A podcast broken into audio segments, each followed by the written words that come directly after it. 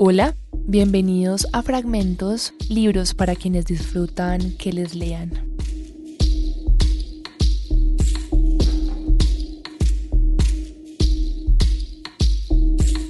Hoy voy a leer un fragmento de la nueva novela de Leonardo Padura, Como polvo en el viento, Leonardo Padura, el escritor cubano, es una de las voces hispanohablantes más importantes en nuestra tradición literaria y este libro, ya recién salido del horno, es declarada como otra obra cumbre en su trayectoria. Es un canto a la amistad, a los invisibles y poderosos hilos del amor y a las viejas lealtades. Es un retrato humano conmovedor. Así que, a continuación, un fragmento de Como polvo en el viento de Leonardo Padura publicado por Tusquets.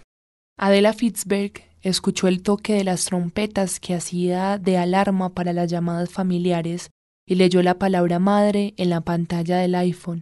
Sin darse tiempo para pensar, pues la experiencia le advertía que resultaba más saludable no hacerlo, la muchacha deslizó el tembloroso auricular verde. Loreta, Preguntó como si pudiera ser otra persona y no su madre la quien llamaba.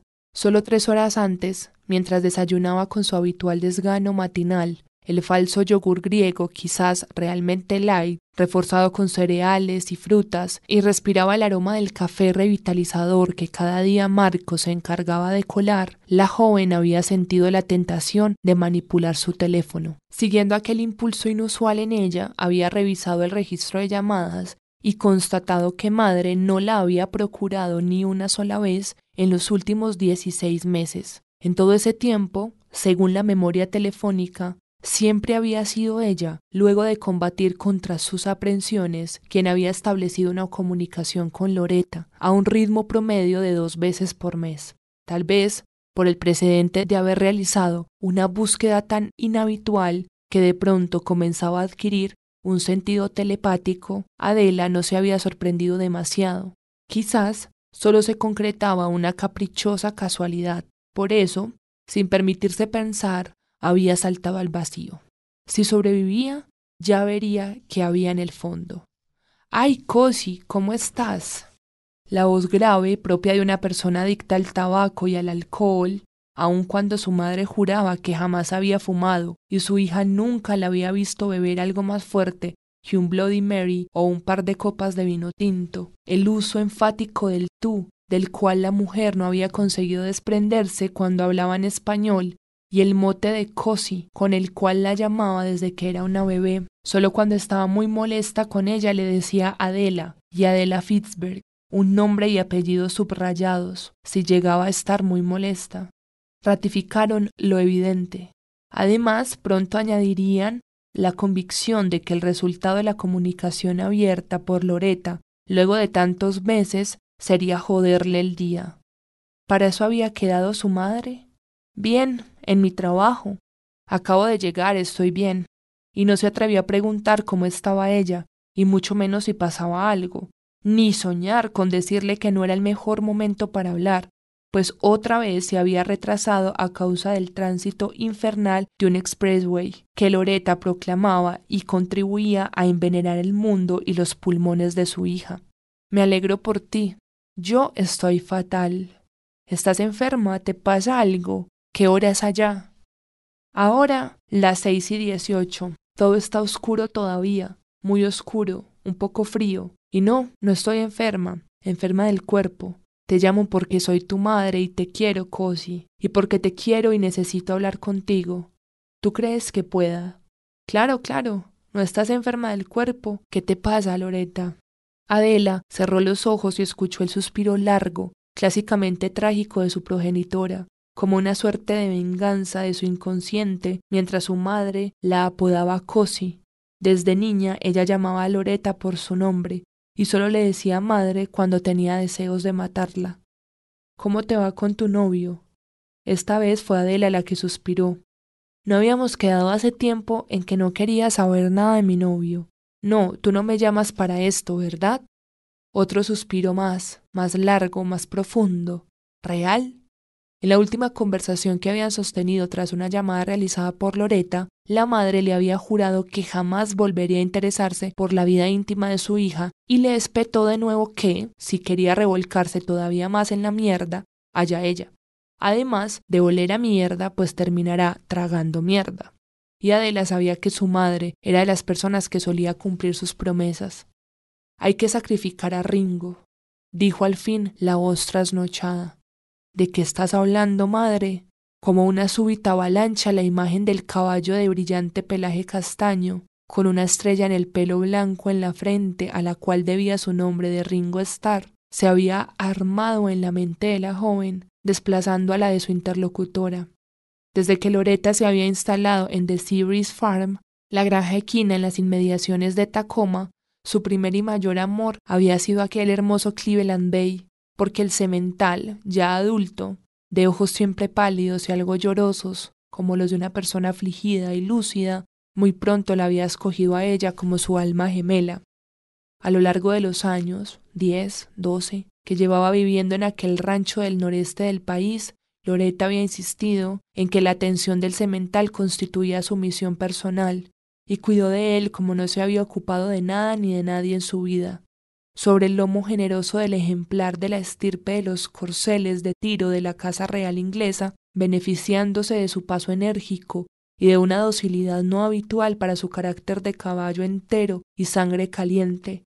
También Adela había pasado por la granja y los bosques de ese rincón del mundo en donde su madre se había confinado. No me haga repetir esas palabras, Cosi. ¿Pero qué le pasa?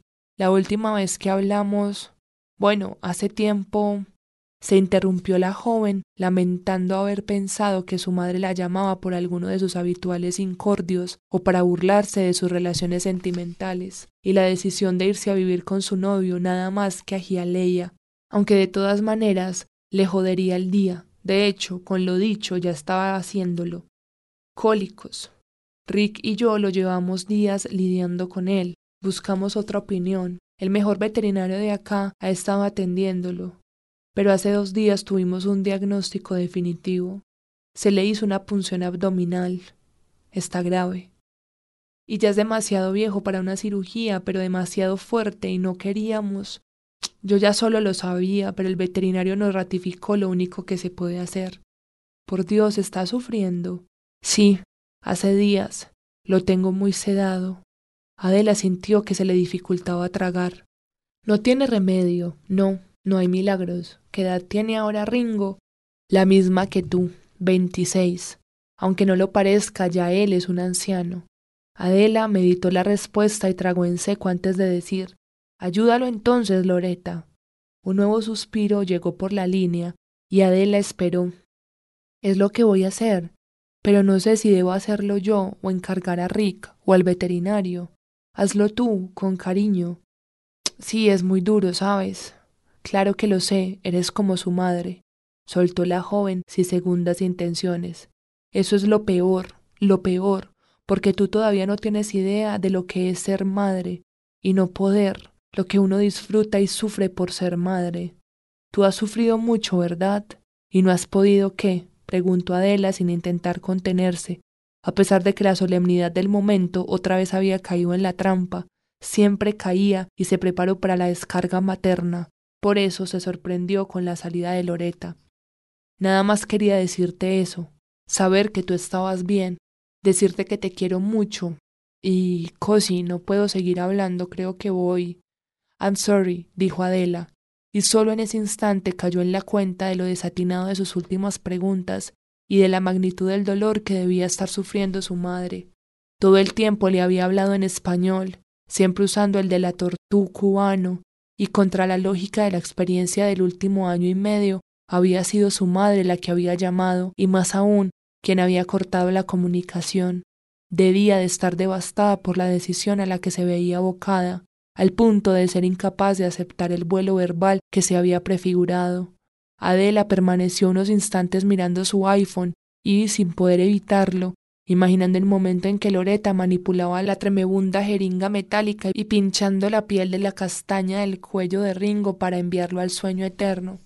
Los ojos suspicaces y dulces de la bestia nacían una estrella en la frente y la miraron desde el recuerdo. Dejó caer el teléfono en la gaveta superior de su buró, lo cerró con cierta violencia y se puso de pie. Avanzó por el corredor que conducía al vestíbulo del local destinado a Special Collections de la universidad, donde había logrado agendarse una plaza como especialista en bibliografía cubana. Y al pasar frente a la mesa de Johandra, la referencista, le dijo que necesitaba coger aire y tomarse un café. ¿Pasa algo? le preguntó Johandra. Sí. No, no, nada, musitó Adela. Sin deseos de explicar la revoltura de sentimientos que le había provocado la llamada de su madre y la visión de los ojos del caballo, pero se volvió hacia Johandra. ¿Me regalas un cigarro? Johandra la miró con las cejas arcadas y luego sacó un pitillo de la caja que guardaba en su bolso. ¿Tan jodida estás? preguntó, y le tendió el cigarro en un encendedor. Adela susurró un gracias, trató de sonreír y luego apenas afirmó con su compañera, señalando la pantalla de su computadora. Le comentó que parecía que de verdad el presidente Obama iría a Cuba. Qué tipo más bárbaro. Adela salió al jardín arbolado que rodeaba el recinto de la biblioteca, donde la recibió el empujón del calor húmedo de Miami que ya imperaba a esas horas de la mañana de abril. El cielo nublado hacia el norte advertía que las altas probabilidades de que cayera otro chaparrón vespertino en Jalea y quizás también más al sur en Miami, lo que convertiría su trayecto de vuelta por el Palmetto en una tortura física y psicológica siempre dispuesta a aplastarla. Siguiendo la estela del aroma del café cubano recién hecho, caminó por el campus hasta el merendedero ubicado en la planta baja del edificio de Arts Humanities y pidió un café con poca azúcar. Con el vaso de plástico en la mano salió otra vez al jardín y buscó el banco más apartado y sombreado para beber la infusión y fumar hurtadillas el primer cigarro que encendía en ni se sabía cuántos meses. Para un día de mierda, una adicción de mierda, pensó, negándose a sentirse vulnerable mientras disfrazaba la invasión de nicotina. Adela Fitzberg tuvo en ese momento la convicción de que su mal ánimo no se debía al inminente sacrificio del viejo Ringo, o no solo a eso, además de amargarle el día con una mala noticia, ¿por qué la había llamado Loreta? Esa es la primera parte de Como polvo en el viento de Leonardo Padura, su última novela publicada este año recién por el sello Tusquets.